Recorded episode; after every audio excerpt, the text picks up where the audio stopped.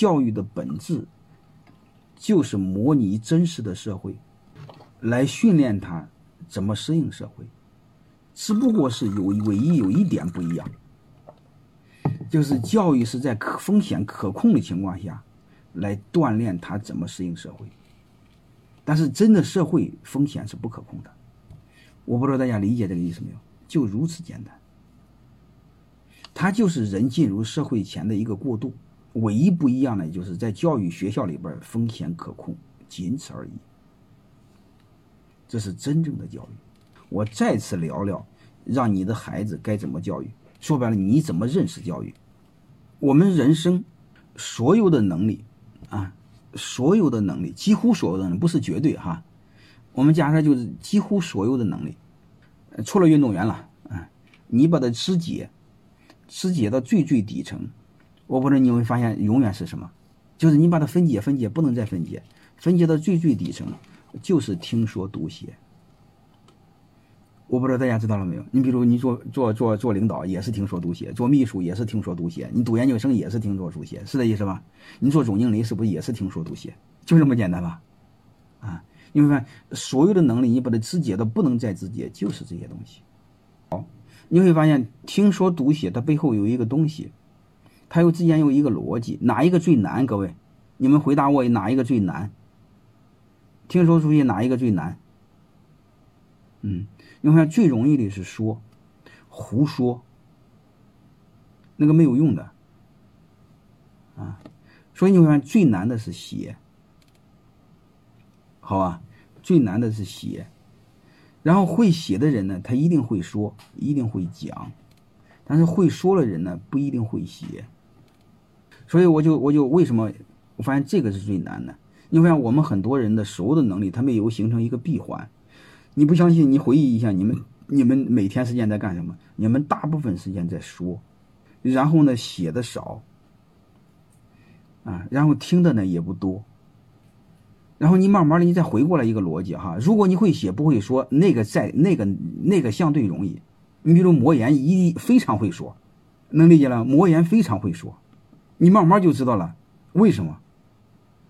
因为他还能夺诺贝尔奖金，还能去领奖，回来还没事儿，是能说的，明白吗？这是我们太多人没听懂他在说什么，好吧？嗯，好了，我们就就就就就就我就想简单的一个逻辑，好吧？就是因为会写的人，你包括我啊，也是这个写会写，慢慢的说更能说到点子上。那你说我不会写，光会说，你说不到点子上，胡说。我认为他只要是会写，其他的相对容易。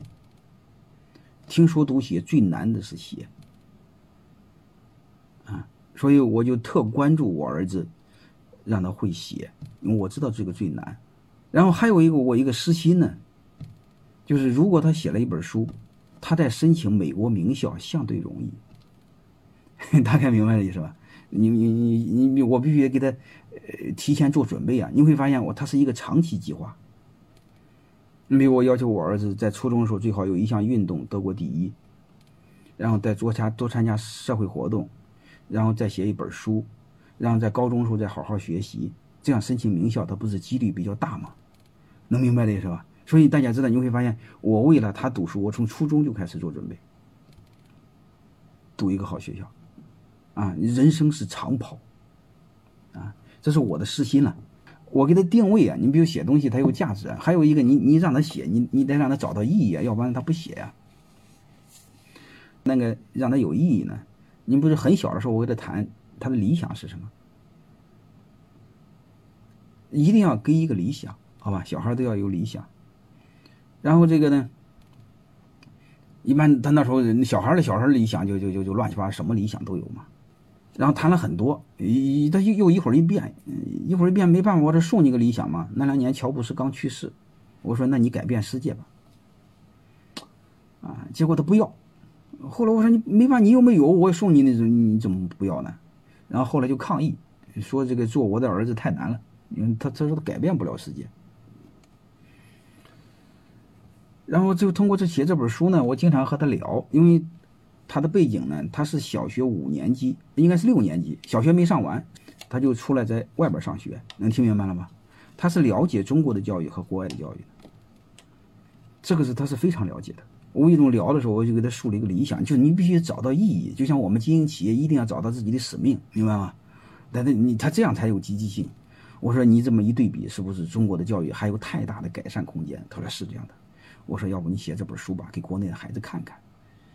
毕竟有太多人没出来，我没看看。嗯，你顺便影响下来中国的教育，然后慢慢聊。我说你甚至可以改变中国的教育。他说这个好。他说改变世界我改变不了，我可以改变中国的教育。我说可以这么办，就是这么来的。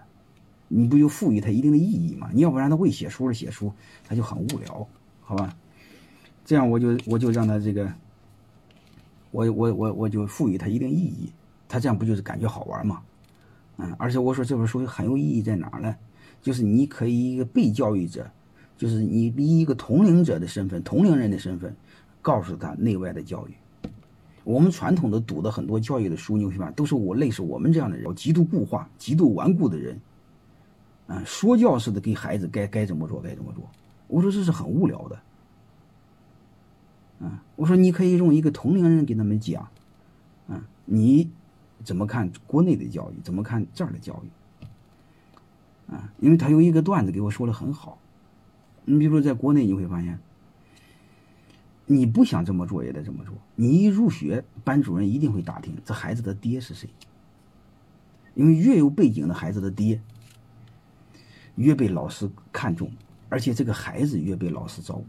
这个你们认吗？